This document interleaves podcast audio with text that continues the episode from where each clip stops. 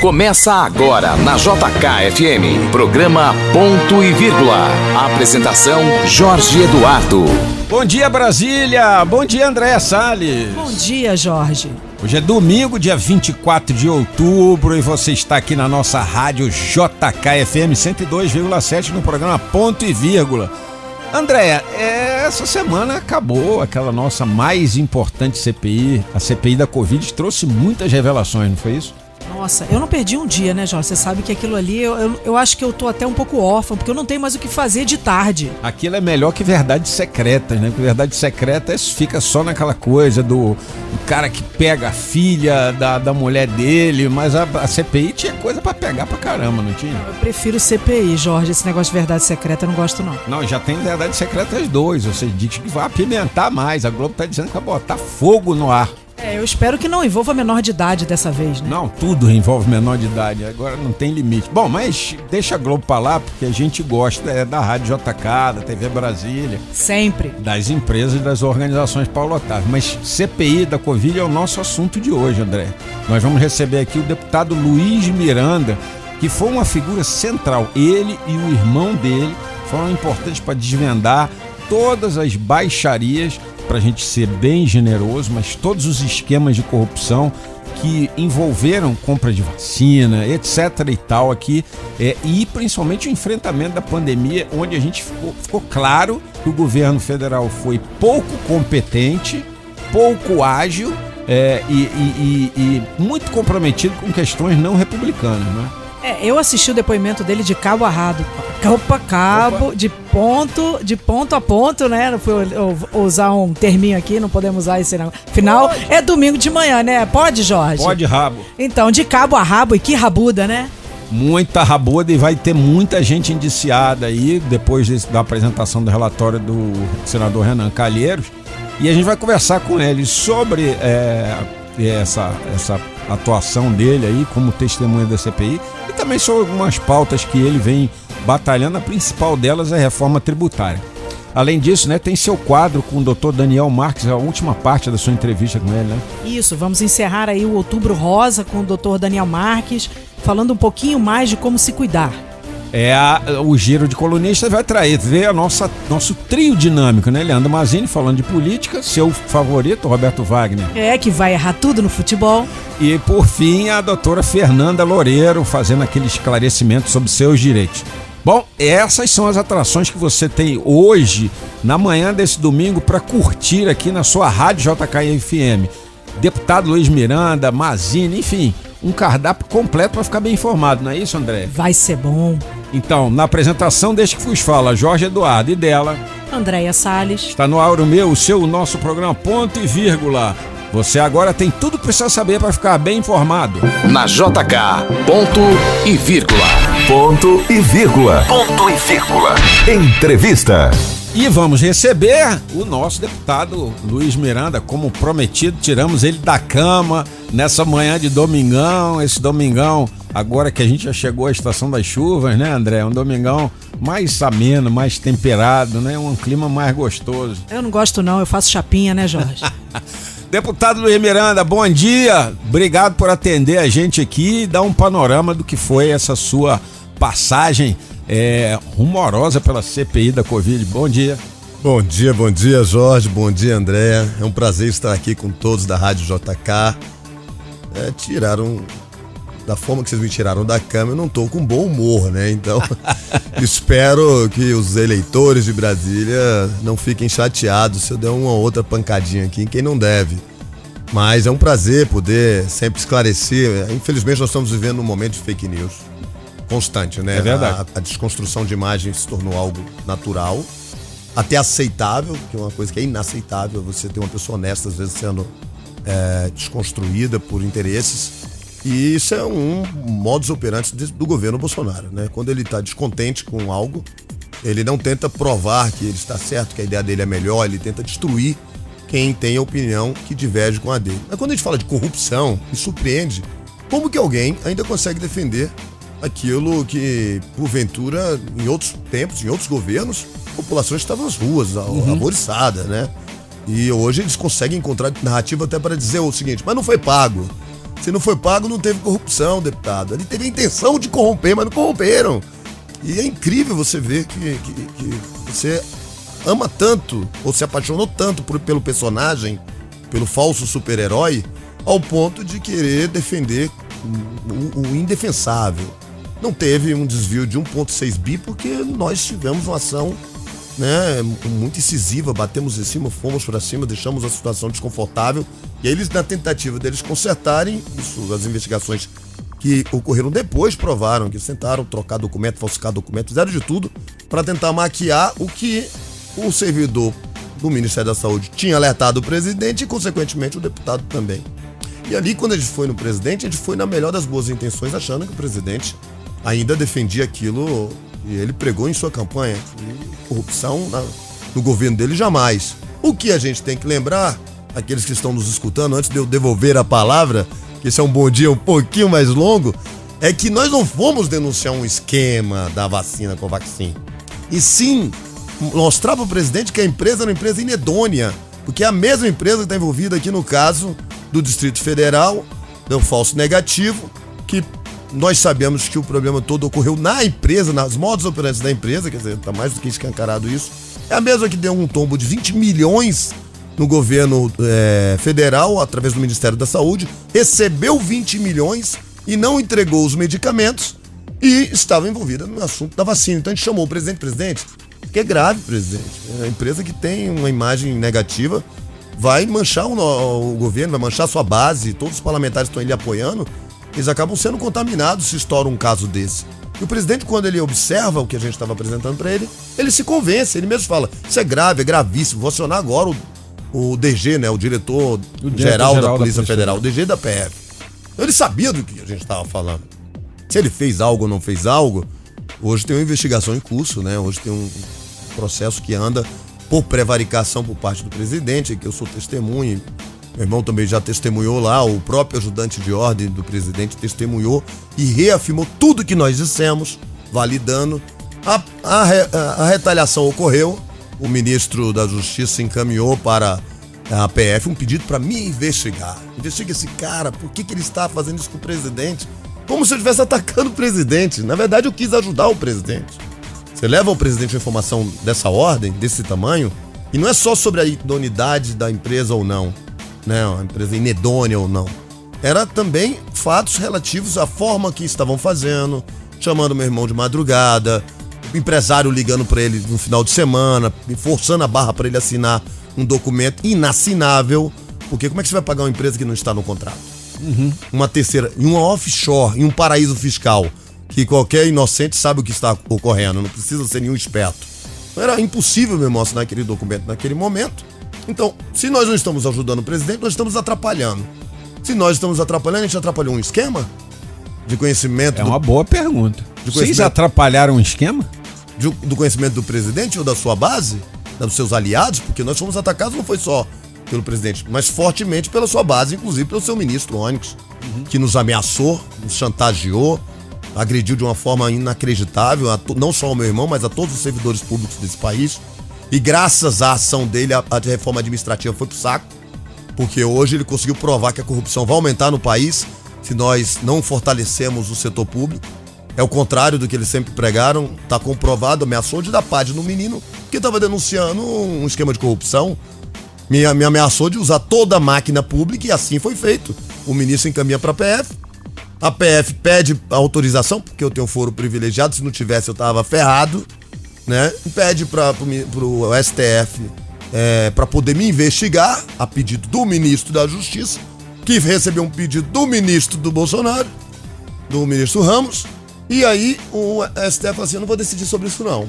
Quem tem que decidir isso é, o, é a, a, Procuradoria do Presidente da República.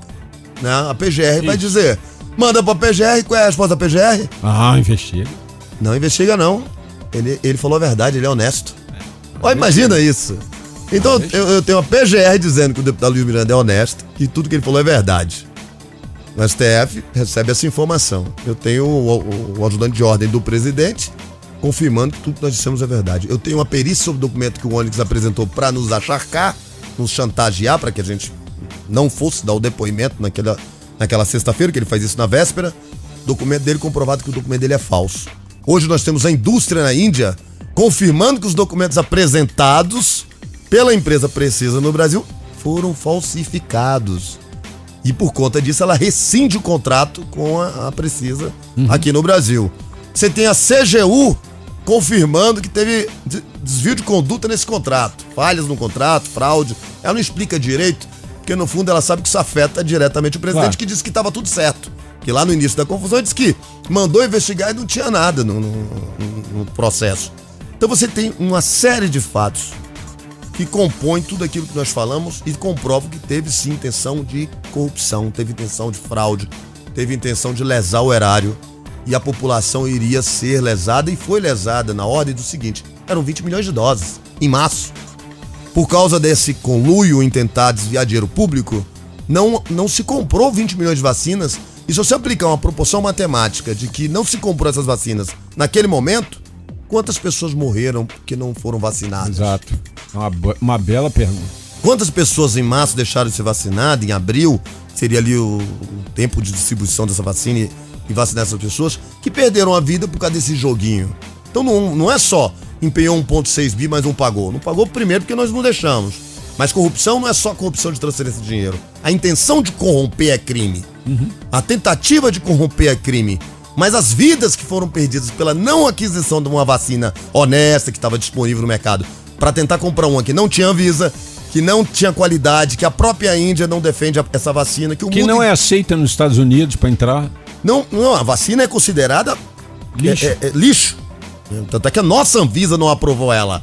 Porque diz que ela não tem qualidade suficiente para atender a população brasileira. Era essa vacina que os irmãos Mirandas não permitiram que entrasse nesse país. Então hoje eu me sinto o seguinte: fui injustiçado? Fui injustiçado por bandido, porque a população de bem certamente sabe o que nós fizemos. Isso é, isso é muito importante, deputado. O senhor era, claro, evidentemente, já que tinha essa proximidade de avisar um esquema de corrupção ao presidente Bolsonaro, um integrante da base dele. Eu vou fazer uma pergunta alguns meses depois disso. O senhor ainda é um bolsonarista? O senhor ainda tem confiança no presidente Jair Messias Bolsonaro?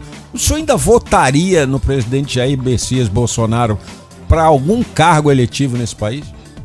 Eu fiz uma análise da seguinte forma: se eu chego para a pessoa que eu mais confio nesse país, e quando eu falo mais confio, não estou falando de relação íntima, mas confio na minha mãe e no meu pai. Conheço a índole deles, a índole que me passaram. Diferente do que tentam cola- colar em mim, a base do presidente tenta colar em mim, que eu não, não, tenho, não sou uma pessoa honesta, eu não respondo nenhum processo criminal. Eu não tenho nenhuma condenação criminal. Diferente deles. Puxa ficha capivara. O que não falta é acusação de crimes. Inclusive crimes com, com condenação e com situações que tendem a, a- Nós temos aí um- uma história bem diferente no futuro. Então eu, eu sou uma pessoa que eu posso bater no peito e dizer que sou honesto, mas ele me deu uma certidão de honestidade quando ele colocou toda a força política dele, inclusive policial, de acervo do palácio, para me investigar. E todos sabem que eles fizeram isso. Sim. Deve vazar aí, porque eu fiquei sabendo que no relatório da CPI tem filmagens e vídeos que foram captados de pessoas que estavam sendo investigadas me seguindo e tentando me, me- me me fazer algum mal a mim. Há um, há um grupo aí de, de repórteres que estão para soltar isso que estão dizendo que a- até tirar minha vida se foi definido que esse poderia ser o caminho. E tentar provar então de que eu era uma pessoa desonesta. Ao final, o que eles deram para mim, com a decisão da PGR, com a decisão de todos os envolvidos, com a comprovação de que tudo que nós falamos era verdade e que nós tentamos ajudar o país e o presidente não deu atenção a isso. Talvez porque ele não queira ajudar o país, ele tem interesses só particulares. Ele deu uma certidão pra gente, pelo menos pra mim, de honestidade. E vou dizer um negócio: uma pessoa honesta hoje jamais votaria em Jair Messias Bolsonaro. Porque a honestidade, ela não está só em você falar que você é. Está em você provar que você é. É aquela velha, aquele velho ditado, né? A mulher de César não, não basta ser honesta, é preciso parecer honesta também.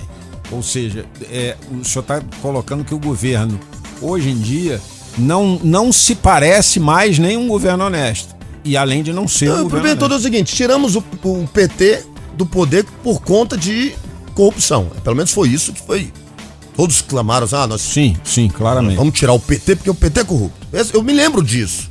Eu me lembro disso. Não, sem, sem, não tô dizendo se é ou não é, não vou entrar no mérito, porque se a gente entrar no mérito aqui, a gente entra em outra discussão. Tô dizendo que a, a- a narrativa, a campanha, a bandeira de votar no, em Jair Bolsonaro foi o combate à corrupção. No momento que ele toma conhecimento de algo parecido, ele ataca as testemunhas, eu, sou, eu não sou capaz de subir nunca mais num palco com Jair Bolsonaro. E eu espero, de verdade, que o povo brasileiro acorde, porque é muito pior do que as pessoas imaginam. Porque o pior de todos os criminosos são aqueles que, para ocultar crimes, Cometem novos, né? cometem novos crimes. A história da mentira que você, para esconder ela, você mente muito mais, você mata, você faz qualquer coisa para poder ocultar a verdade. Então, na tentativa de não demonstrar, ou não aparecer, ou não ter no seu governo nenhuma margem de que teve corrupção, ele foi capaz de fazer tudo que fez comigo. Isso que nós tivemos coragem de enfrentar. E quem nunca teve. E o que, tá- o que deve estar ocorrendo aí, é, governo afora? A quantidade de recursos que foram colocados em, em locais que nós sabemos o que ocorre. A gente sabe, ninguém é, é bobo. Então eu sou incapaz de subir de novo num palanque com Jair Messias Bolsonaro, mas por conta da hipocrisia. E não tanto se amanhã não ah, provou, não provou, tem rachadinha mesmo, não tem. Isso nada mudaria o que eu penso sobre ele hoje.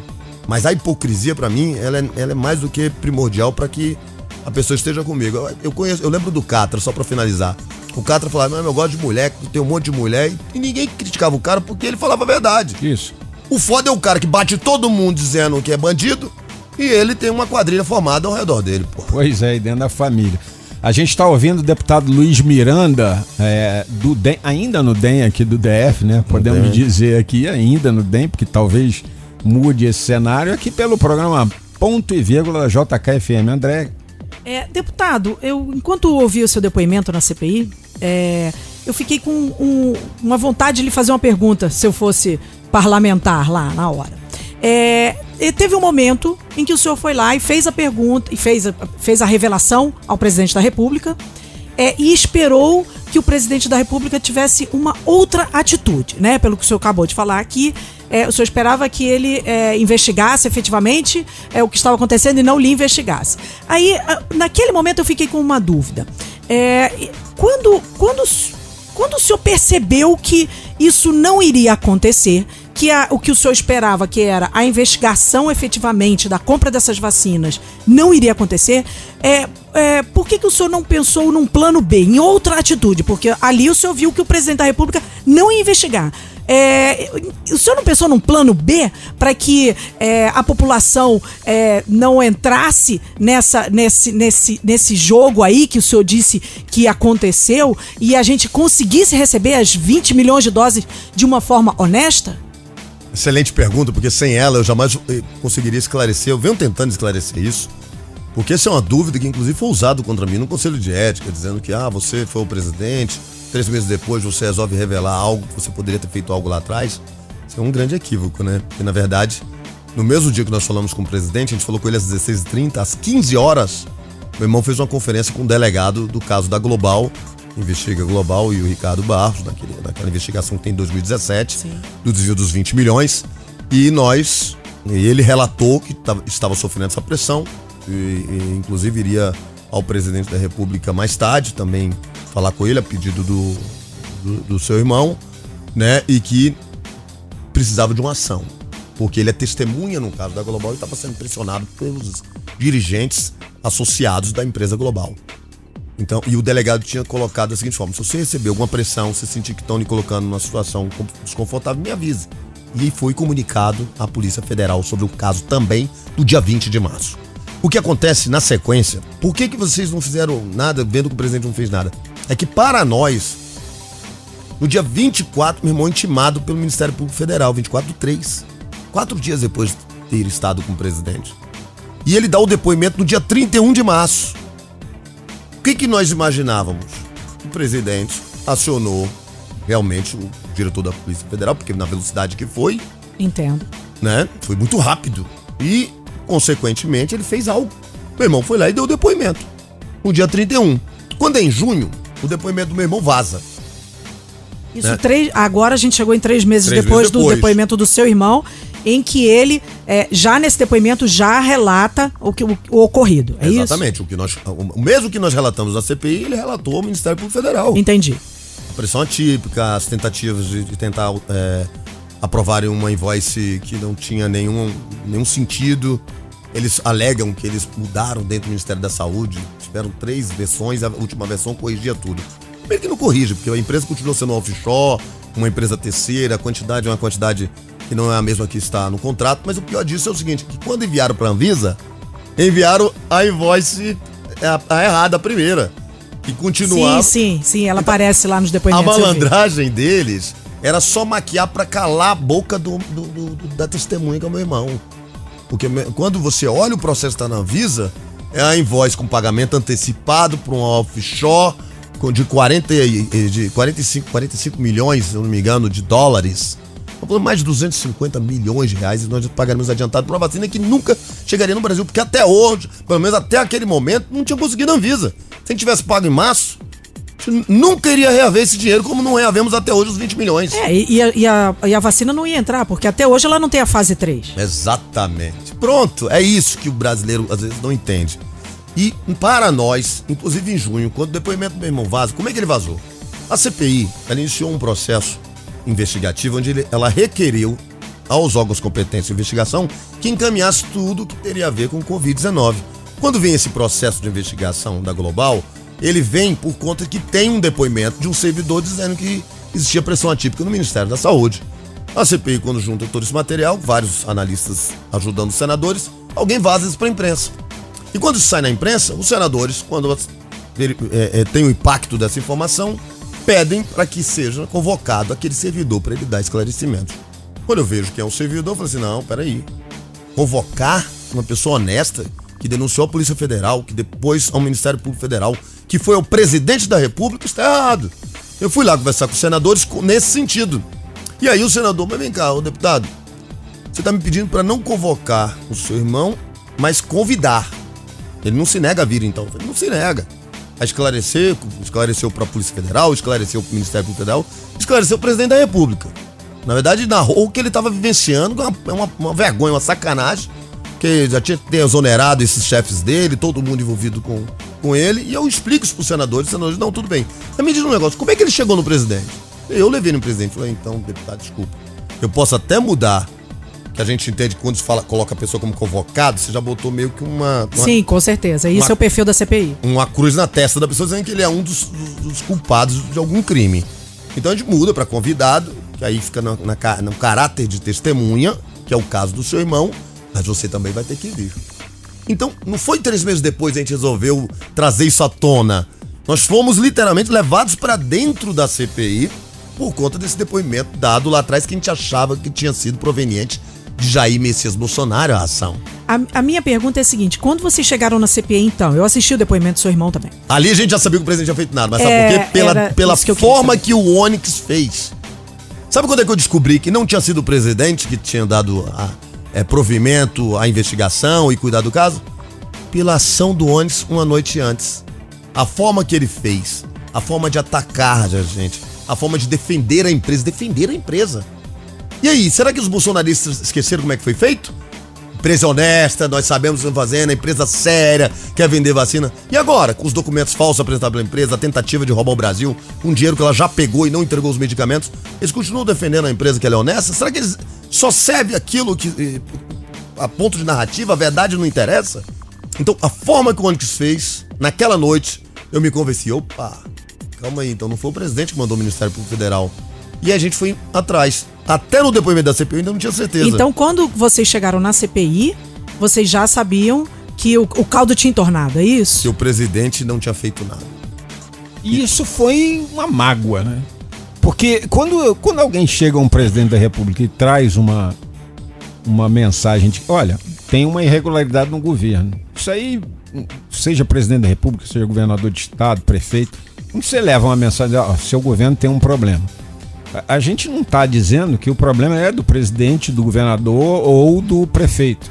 A gente está dizendo que uma autoridade ligada a ele está com problema, seja um secretário, seja um ministro de Estado, etc. e tal. É, e aí vem aquela decepção por ver que não só ao relatar um problema nada foi feito, como o jogo virou contra vocês dois.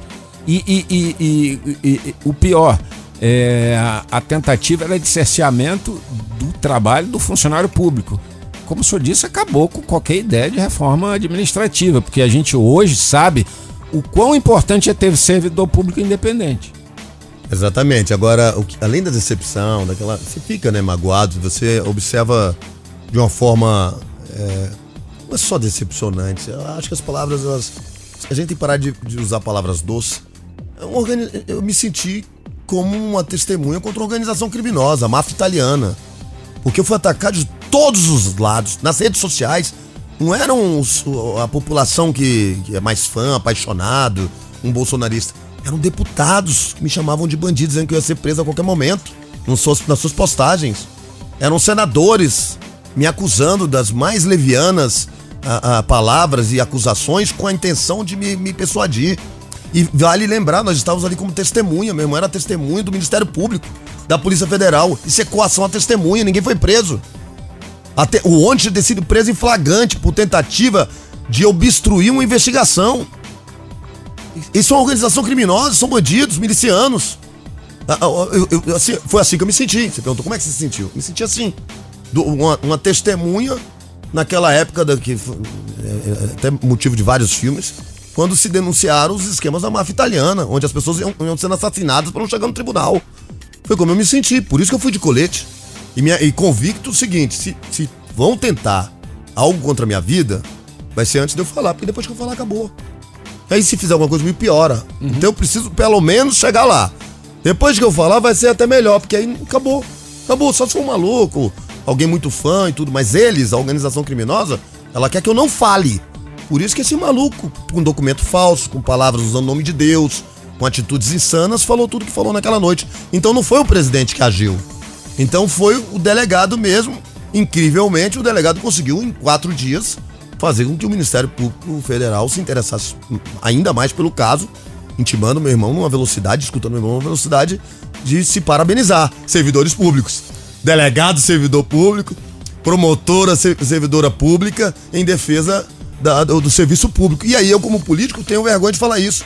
Mas fico envergonhado pela, pela classe política, porque quando ela tem a chance de mostrar de que nós somos realmente os representantes do povo, agem da forma que agiram, infelizmente. É, é lamentável. A gente está aqui no programa Ponto e Vírgula, no 102,7 da JKFM, entrevistando o deputado Luiz Miranda, aqui do DEM do DF, figura central, é, ele e o irmão dele, na CPI da Covid. O que, que você achou do relatório, deputado? É, exarado. Exarado é horrível, né, André? É horrível, Jorge. Não usa essas coisas, não, Jorge do relatório feito por, pelo senador Renan Calheiros. E, o senhor, claro, acompanhou a CPI, ainda mais depois de estar no meio do olho do furacão, mas é, tem muita crítica que está vindo aí à, à esteira do relatório. E eu queria ter a sua opinião. O senhor achou um bom relatório? Eu acho assim, o relatório ele deixa claro de que eh, os indiciamentos propostos pelo senador Renan Calheiros, eles são baseados em provas né, e depoimentos ali prestados. A população talvez não entenda, mas isso agora vai para a PGR, né, que não tem chance de prevaricar, porque os olhos de todo o Ministério Público, dos próprios procuradores, e não só isso, né, dos ministros da Justiça, dos juízes de todo o país, entendem bastante o suficiente para saber o que é crime e o que não é crime. O que tem merece ser investigado e o que não merece ser investigado. Se fosse isso, se fosse algo é, é, numa, numa vara tradicional de investigação criminal, eu ia dizer que muito dali não ia conseguir andar. Mas hoje, com toda a atenção da população, eu não tenho dúvidas de que, por exemplo, o caso da Covaxin, irão sair pessoas presas em breve. É impossível o PGR, depois de tudo que ocorreu, documento falso, se falsificar um documento e colocar dentro de um órgão federal contra a ordem pública, mas pior ainda, contra a saúde pública do país. Você tentar ludibriar uma visa. Normalmente as pessoas são presas em flagrante. Você tentar persuadir uma testemunha. Você tem vários crimes ali que ocorreram, mas não só nesses casos, né? A tentativa de corromper funcionário que vai para restaurante, encontra para poder cobrar um dólar por vacina, pra poder emplacar ela lá dentro. Né, e fica aqui, o disse por um disse, mas quando você pega o telefone, tá tudo ali, reunião marcada, né? Quer dizer, é fácil falar que não aconteceu, porque eles, eles vivem o mundo das redes sociais. Então, é, o cara vai lá e fala, não é mentira, tô armando pra mim. É bonitinho, mas quando você olha para os indícios, provas, documentais, testemunhas, é, quebra de sigilo, movimentação bancária atípica, saques de milhões e milhões por um motoboy para fazer pagamento, Deus sabe do que, porque hoje em dia ninguém precisa mais disso. É escancarada a sacanagem, né? Então eu não tenho dúvidas de que vai realmente gerar fruto, não vai ficar, em, não vai acabar em pizza. Mas eu duvido muito que nós iremos ver isso antes das próximas eleições, resultados realmente efetivos. Se ocorrerem, certamente nós teremos uma mudança radical aí nas próximas eleições do que nós hoje temos. O senhor não acredita é, que prospere um, um, processo de impeachment contra o presidente Jair Bolsonaro na Câmara? O Arthur Lira vai segurar isso mesmo diante de tantas evidências? Eu acho que não. Infelizmente, o que nós estamos vendo aí, tantos erros cometidos, é que o presidente Arthur Lira não quer ser o responsável por isso. Então, o que, que eu acho? Se a PGR acelerar e apontar um crime, não, aqui tem crime mesmo, denuncia o presidente da República. Porque esse é o papel, né? Tá lá um pedido de indiciamento, a PGR tem que receber e falar assim: tem sim um crime. Aí é impossível o presidente Arthur Lira não colocar isso é, a plenário. Porque se tem crime, e se tem crime de improbidade, tem crime do presidente, tem que ter um impeachment. Então, o, qual é, o que, que eu acho, como volto a dizer, é que se tentarem proteger o presidente de todas as formas, é retardar o máximo possível a conclusão, como é um relatório muito extenso, de mais mil páginas, a decisão da PGR a tempo de impedir que o presidente seja indiciado ou tenha um pedido da PGR de indiciamento dele antes das eleições. Se isso ocorrer antes, é obrigação, certamente, e aí uma obrigação até impossível dele. Ele entrou numa prevaricação, na verdade, uhum. o presidente da Câmara, se ele não fizer nada. Aí você tem um crime, entendeu? Oferecido pela PGR contra o presidente da República. Você vai dizer então que não tem mais crime? Que as denúncias de impeachment, todas foram arquivadas, não só pelo Rodrigo Maia, mas também pelo Arthur Lira, não foram tocadas à frente porque não tem evidências, pelo menos a, os advogados da Câmara, né, do Congresso afirmam que não tem evidências concretas de crime cometido pelo presidente. Então agora nós temos aí um, um relatório dizendo que tem crimes. A PGR tem que receber dizer, não, não tem. Aqui o relator deu uma viajada, forçou a barra, não tem crime. Bem, vida que segue, vamos para as eleições de 2022, que ganham aquele que a população entender que vai ser o melhor presidente. Agora, a PGR denunciando um crime contra o presidente da República e o presidente da Câmara não colocando o impeachment em pauta, fica difícil da gente seguir até para as eleições de 2022. É, o que é triste, né, André? Que a gente está falando de 600 mil brasileiros perdendo a vida. E é, é, vamos deixar claro uma coisa: os 600 mil brasileiros não, não perderam a vida é, porque o presidente foi lá e resolveu ser malzinho matou. É porque o presidente é, optou pela inação, o presidente optou por não fazer o presidente da República obrigou, optou por retardar processos, por recomendar tratamentos ineficazes, que a ciência continua dizendo que são ineficazes, é, optou por é, brigar contra a lógica, contra a comunidade científica, contra tudo que há de mais é, correto. E aí temos aí 600 mil famílias, mais, algumas, pelo menos mais de 550 mil famílias, porque muita gente perdeu mais de um parente por família agora estão desfalcadas de gente que é insubstituível. Se isso aí já não fosse crime, se isso aí já não, é, não, não, não devesse ser considerado crime, eu realmente não sei o que, que precisa ser crime para oferecer uma, uma denúncia contra um presidente da República. É, o Collor... Lembre que impeachment é político. É, é político. É, então, assim, a população acha que Renan é o revanchista. Isso, exato. A população acha que quem estão imputando ao presidente da República qualquer tipo de crime na Covid, é porque esses querem tirar o presidente do poder. Isso. Então, a, a, a, uma ação da PGR muda essa muda. narrativa radicalmente. Muda. Muda. Porque quem é o indicado da PGR? Aras. Indicado Aras. por quem? Bolsonaro. Pelo, pelo Bolsonaro. Isso aqui é o seguinte: Aras é, é, muito respeitado no judiciário por ser um cara técnico. Tendo, tendo prova, eu duvido que Aras vai deixar Assim como ele não teve coragem, a PGR não quis apontar nenhum crime do Luiz Miranda porque não existe. E disseram, o Luiz Miranda é um cara honesto, falou a verdade. Tendo realmente elementos que comprovem o crime do Jair Bolsonaro, a PGR vai é obrigada a se pedir indiciamento dele criminal, acabou. Já não é mais uma ação política, não é um senador que de repente está insatisfeito com o presidente, não são uma ala política tomar o mandato dele. Nós estamos falando da Procuradoria Geral da República dizendo assim: teve crime do presidente. É, essa é a grande expectativa, que esse relatório, quanto antes, seja analisado pela PGE e ela diga: tem ou não tem crime? Uhum, e ofereça E aí, denúncia. concordando com você, os crimes estão escancarados, mas e aí? Ah. Não, só, não pode ser eu, nem você, nem o Claro. senador Renan, e nem qualquer outro político que fale isso.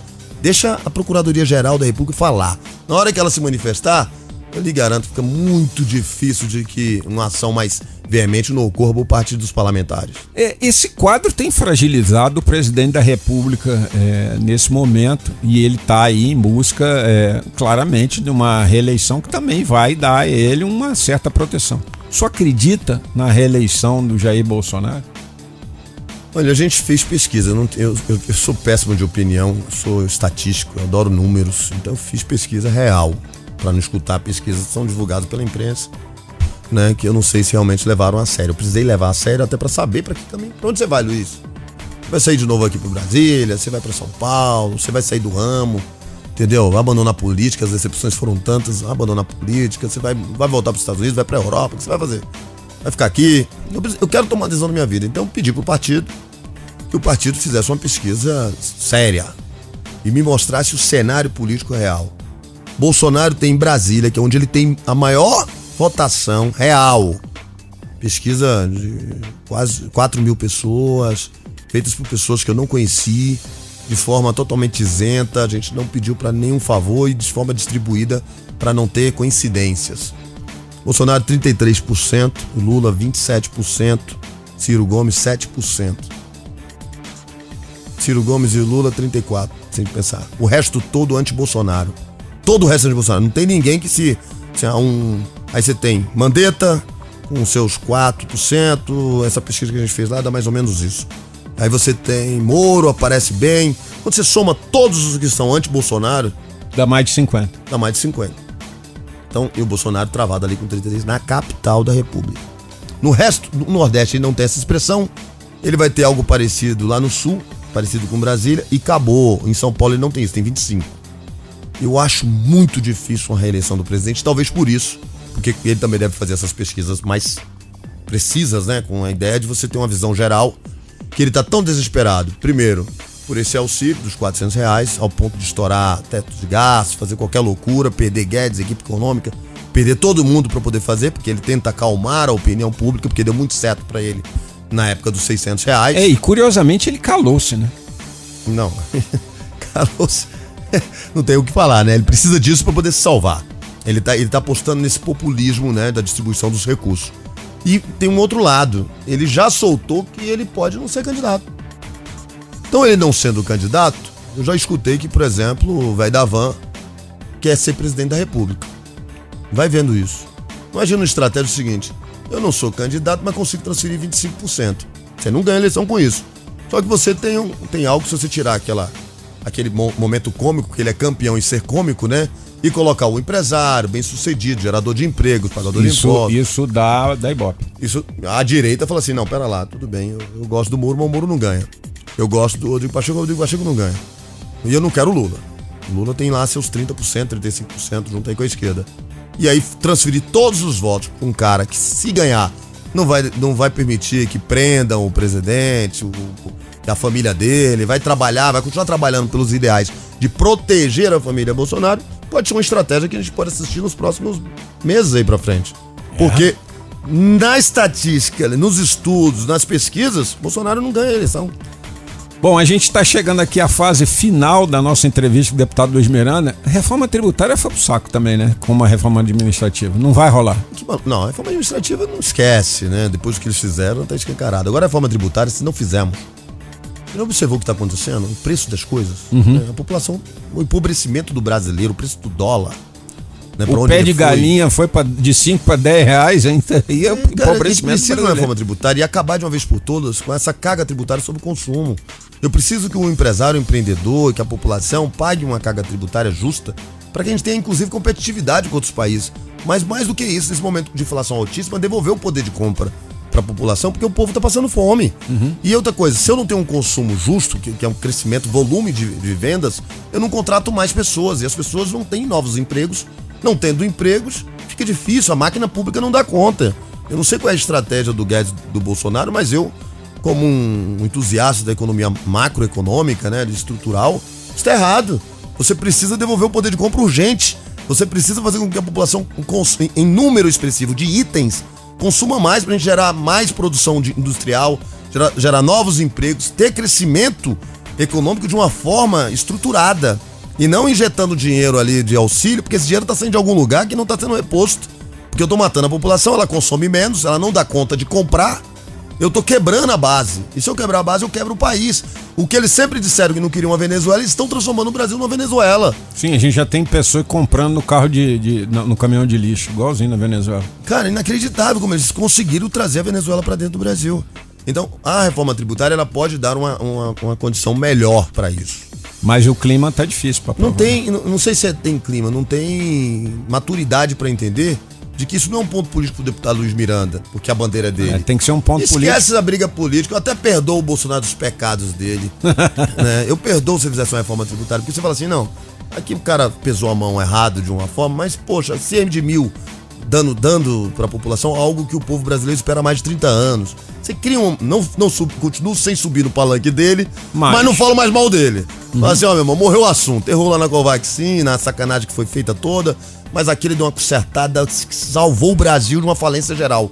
Porque nós vamos ter um problema de uma recessão Já, monstruosa agora para 2022. E a pobreza, ela vai se alastrar no nosso país.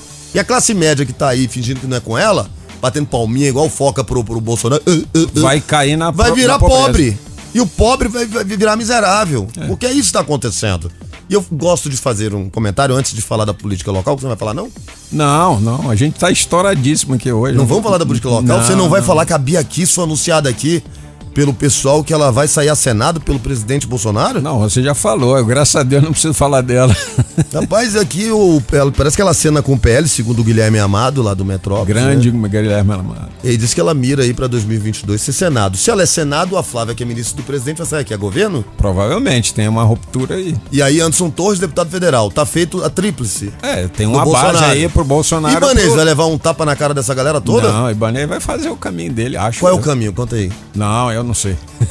eu não sei Nos de nada. bastidores ele tá. Ele Eu sabe sim. não O sei Jorge de nada. falou que vai ser Ibanês, Paulo Otávio, Não falei nada. senador. É isso Não, mesmo? não, não, não, não. E Luiz Miranda, deputado federal. Aí era uma chapa boa, era uma chapa bacana. E André, André, André Kubitschek, deputado distrital, aí era uma chapa ótima, excelente. Perfeito. Agora, o futuro então de Luiz Miranda é deputado federal pelo DF. Você disse que estava depois da pesquisa, você Vamos- definiu isso? Ô Ibanês, e aí, Ibanês? Conta pra mim, é deputado pelo DF ou vou pra São Paulo? Não, porque assim, se, não- se o governador não me abraçar e os caras continuarem nessa insegurança, você tem. Quem é o concorrente do, do, do- do presidente? Quem vai ser? Eu, eu brinquei aqui falando da Flávia pela, pela questão óbvia, né? Porque sabia que vai sair a Senado.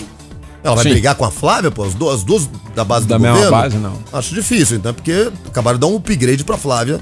A Flávia subiu, porque não vão rebaixar ela, vão deixar ela como deputada de novo, uma ministra. Vão subir ela de, de cargo, vão levar ela pra governo, Biaqui Senado. Anderson Torres já disse que ele é deputado federal, então tá tudo feitinho, lindo, maravilhoso. O presidente já tem a chapa dele do DF. E aí, pra onde é que eu vou? Eu vou brigar com quem? Eu não vou ficar nesse, nesse grupo. Vou ficar em qual grupo? Ibanês vai me abraçar? Se ele me abraçar, tamo junto, vambora brigar. Eu, Paulo Otávio e Ibanês contra todo mundo, fechado. É isso. Deputado Luiz Miranda, que já aproveitou e fez uma análise do cenário local muito boa, né, André? Essa da análise Foi dele. bem, foi bem curiosa. Foi bem curiosa, mas bem pertinente. Muito obrigado, é, parabéns pelo que o senhor fez aí. É preciso muita coragem e, fundamentalmente, parabéns ao seu irmão, a boa educação que ele teve e, e parabéns a ele por ser um, um funcionário público exemplar. Acho que esse, esse Obrigado. reconhecimento o Brasil precisa dar a ele e a muitos funcionários públicos. Obrigado. Eu acho que o Luiz Ricardo ele se tornou um símbolo pra, eh, que todos os funcionários públicos muitas das vezes não são vistos, mas fazem isso constantemente, diariamente. São os pareceres daqueles do que eles chamam de terceiro escalão, que impedem com que pessoas que não são nem concursados, não são funcionários públicos, foram colocados lá pela janela, estão lá para corromper o sistema, não consigam fazer. Graças a vários servidores públicos que fazem o seu papel de forma honesta, honrosa, decente E quando a gente fala de funcionário público, não pode esquecer a segurança pública, né? Que está sendo acharcada, destruída pelo, por esse governo, a Polícia Judiciária, a Polícia Civil, a própria Polícia Federal, porque a intenção é não investigue nada, porque não pode estourar nada né? no meu mandato. Então é difícil. Então a gente tem que defender pessoas como meu irmão e como vários outros aí. Ele, é, ele virou um símbolo, mas um símbolo de milhares e milhares de servidores que lutam por esse país. Tá certo, esse foi o deputado Luiz Miranda aqui no nosso programa Ponto e Vírgula pela JKFM. JK, programa Ponto e Vírgula. E agora, né, André, vamos à terceira de quatro partes da sua entrevista, né, com o médico oncologista Daniel Marques, não é isso? Exatamente, Jorge. Doutor Daniel Marques vai falar para as mulheres, as ouvintes aqui do programa Ponto e Vírgula, é, como se cuidar para evitar os cânceres que tem aí, é, envolve o corpo da mulher, que é câncer de mama, e principalmente a prevenção. Ponto e vírgula. Ponto e vírgula. Saúde. O senhor começou a nossa entrevista, inclusive, falando dessa questão de obesidade e sobrepeso, de atividade física insuficiente, de consumo de bebida alcoólica excessiva, de tabagismo também. Eu fiquei bem preocupada aí, doutor. Não, não, eu não bebo, não fumo, mas essa coisa da obesidade, sobrepeso, atividade física insuficiente, eu estou incluída nessa lista, viu, doutor? Fiquei bem preocupada. É, isso, na, na verdade, a gente não tem uma, assim, um fator de risco determinante. Você vai fazer isso, você vai ter. Mas assim, existem os riscos, né? A gente trabalha com, com fatores ambientais, né? E os riscos. Realmente a população de sobrepeso, de obesidade, existe alguma evidência que ela não é tão palpável e talvez aumente o risco uh, de câncer de mama, né? Porque a gente sabe que a obesidade ela inflama um pouco os tecidos, né? E isso pode ter uma relação é, com o aumento de incidência de câncer de mama. Veja bem, não é um fator determinante, mas é, é, aumenta, aumenta a chance. Né? Então, por isso que, por incrível que pareça, atividade física, quando a gente ia no cardiologista, o cardiologista falava, olha, tem que fazer atividade física, não pode. Então, a gente trouxe isso para oncologia também. Né? Pois é, a gente já é, entrevistou aqui o é, cardiologista e o cardiologista fala que a gente tem que fazer exercício.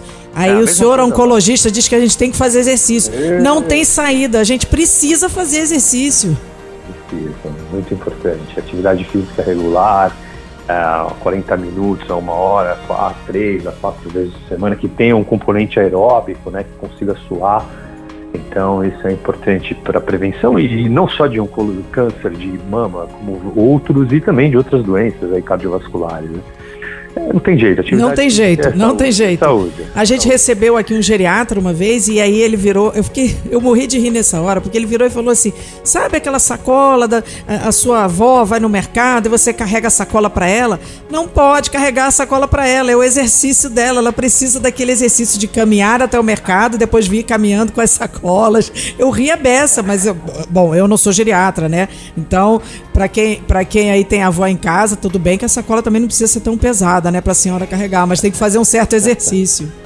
É, tem que, tem, assim, tem muita coisa boa, né, muita coisa de atividade hoje, e eu falo que existem algumas atividades interessantes, né, até para quem tem idade, que são atividades uh, como Tai Chi Chuan, Yoga, né, o Pilates, você tem atividades físicas assim que envolve não só a, parte aeróbica, como também a estabilidade muscular, né? A gente sabe o quanto é importante ter né, uma musculatura rígida. Então, assim, tem muita opção, muita coisa boa para prevenir. Com certeza. Agora, doutor, vamos aproveitar aí que a gente está no mês para falar da mulher. É, claro. eu, eu, queria que o senhor falasse um pouco mais. É, tem, além do câncer de mama e esse, esse, nessas áreas é, que a gente já conhece aí, que o Outubro Rosa trabalha, tem outras áreas que a mulher precisa também ter uma atenção extra? Olha, sim, sem dúvida nenhuma. Né? Por isso que a mulher, ela tem, além da, né, do cuidado da mama, o cuidado com os exames preventivos ginecológicos, né? O Papa Nicolau, a avaliação do ginecologista, né? Isso, sem dúvida nenhuma, é uma maneira também de você diagnosticar algo precoce. Por isso que existem esses exames ginecológicos de, que a gente chama aqui, né? Que são conhecidos como exames preventivos, né? Então, é, na mulher, a mama, o cuidado da mama, exames e os preventivos ginecológicos para você, para quando diagnosticar um problema, diagnosticar precocemente e, obviamente, ficar livre disso. Então, são esses cuidados é, em relação à parte da mama ginecológica e também tem um, um ponto muito importante que a gente às vezes esquece de comentar que é um tumor até que não é raro, ele é um pouco frequente na população, que é o tumor de intestino, né? Hoje a recomendação para a gente fazer uma colonoscopia de rastreio, né, ela é acima de 50 anos. É, recentemente nos Estados Unidos a sociedade é, de coloprofo recomenda a partir dos 45 anos fazer uma colonoscopia, uma na vida, né, para gente, para fazer um rastreio, né. Então eu acho que eu vejo aí esses, essas, esses três, é, esses três rastreios, né, que é o da mama, né, a parte ginecológica e do intestino. Essa entrevista está sendo muito esclarecedora, né, André? É, Jorge, para mim, sou mulher e preciso me cuidar, é, foi um alerta. Eu preciso voltar a fazer a minha caminhadinha terça, quinta e sábado, durante uma horinha ali, ou meia horinha, o que der para fazer, né? Pois é, e quem anda caminhando muito, correndo muito lá por Águas Claras é o nosso amigo Leandro Mazini. Na JK, ponto e vírgula. Ponto e vírgula. Ponto e vírgula. Para entender a notícia. Mazini, titular da coluna da Isto É, revista que já está na banca nesse domingo, nesse domingão, e também na coluna Esplanada, publicada por mais de 50 jornais, portais e sites do país. Bom dia, Mazini. Olá, bom dia, Jorge Eduardo, meus colegas da JKFM, a líder de Brasília, neste domingo, aqui na capital federal. Dois assuntos hoje para vocês: saúde pública e o outro é política e eleição. Vamos começar com um assunto que incomoda muita gente, mas é necessária por questões de saúde pública. Eu vou continuar usando a minha. Vocês, eu não sei. Será facultativo. A conferir. O presidente Jair Bolsonaro já ordenou há um mês ao ministro da Saúde, segundo apurei, Marcelo Queiroga, que derrube a portaria número 1565 de junho do ano passado, editada pelo então ministro Eduardo Pazuello, sobre o uso obrigatório da máscara em locais públicos fechados. O médico titular da pasta, a despeito da resistência, vai revogá-la em novembro, provavelmente, mesmo com estudos de técnicos que mostram os riscos para a população. O que se espera nas ruas, Jorge, caro ouvinte, são milhões de brasileiros sem o adereço que lhes protege do coronavírus. Coronavírus Lembrando aí, a chamada variante Delta circula forte nas capitais e já mata milhares na Ásia. Até esta semana passada, cerca de 72% dos brasileiros, ou seja, mais de 152 milhões de pessoas, foram vacinados com uma dose, uma dose. E 52% da população, perto de 110 milhões, com a segunda dose das vacinas. São índices muito baixos ainda para um Brasil de 213 milhões de habitantes, cujo governo acha que está tudo às maravilhas na praça. A subchefia de assuntos jurídicos do Palácio e a Advocacia Geral da União, claro, já tem uma petição de defesa pronta, esperando a enxurrada de ações contra. Ou seja, em suma, a máscara vai cair, vai ser facultativo o uso e caberá a você usar ou não. Eu vou continuar usando a minha, porque, como eu já falei várias vezes para vocês aqui, o vírus não foi embora, o vírus não morreu, o vírus não tira férias. Temos que nos precaver. Outro assunto, Jorge e caro ouvinte, eleições já, o bloco já está na rua, né? Discretamente ou escancaradamente. Presidente do Senado, o advogado mineiro Rodrigo Pacheco, que hoje é do DEM, anunciou que vai se filiar ao PSD partido criado por Gilberto Kassab, ex-prefeito de São Paulo, que hoje é uma potência, hein? tem vários governadores, senadores, uma bancada forte na Câmara Federal. O Rodrigo Pacheco aparece aí como pré-candidato a presidente da República, mas há nos bastidores ali um converscote com o PT. O Kassab é muito ligado ao Lula, já foi ministro da Dilma, e aí pode aparecer aí uma coalizão futura, quem sabe? Vamos ver.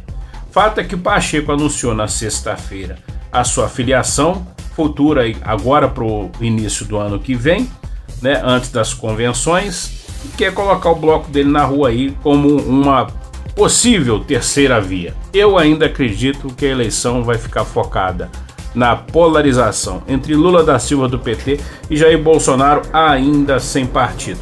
Antes de anunciar a filiação ao PSD, o Pacheco, bom mineiro, que é muito esperto, muito cauteloso, conversou com José Sarney, Michel Temer, tá? E pediu ali algumas dicas e foi muito elogiado pelo seu perfil moderador. Mas também pediu ao Kassab um panorama dos palanques estaduais que vai encontrar aí nas articulações. A conferir.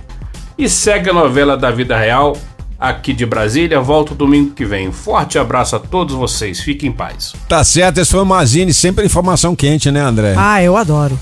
E, por falar em informação quente, agora a hora da análise quente, ou fria. Fria. Vamos a ele, Roberto Wagner. Na JK, ponto e vírgula. Robertinho, você sabe, é colunista aqui do nosso programa todo domingo comentando Copa do Brasil, campeonatos da Europa, é, o Campeonato Brasileiro.